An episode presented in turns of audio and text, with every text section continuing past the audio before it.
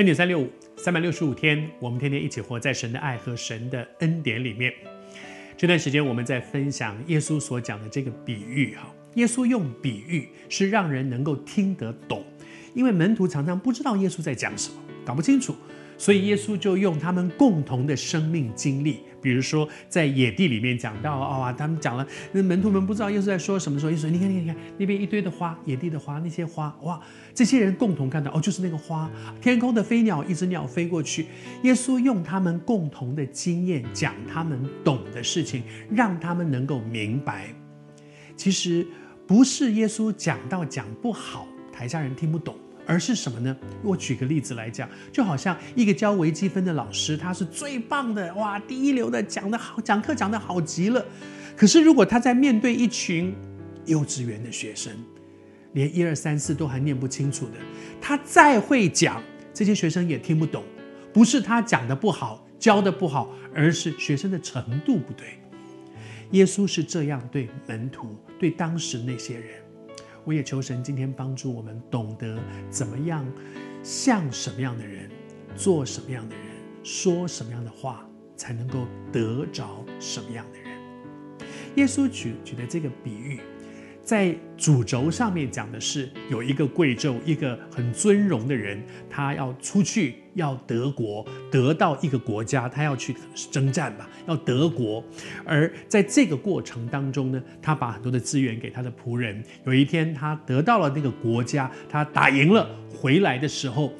把这些仆人找回来，要跟他们看看你们每个人有没有忠心，有没有好好的去运用这些，这是一个很清楚的主轴。可是，在这个主轴当中，有一句话插进来，我读给你听，很特别。他说：“他本国的人却恨他。”他说到说这个贵胄要出去打仗，但是他本国的人却恨他，而且打发使者说：“我们不要这个人做我们的王。”他指的是谁呢？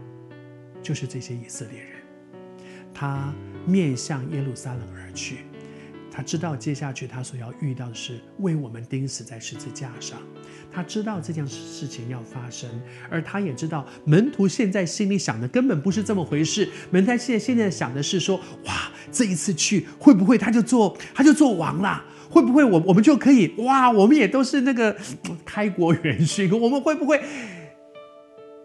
他要告诉门徒说：“此行过去所要经历的不是这些。”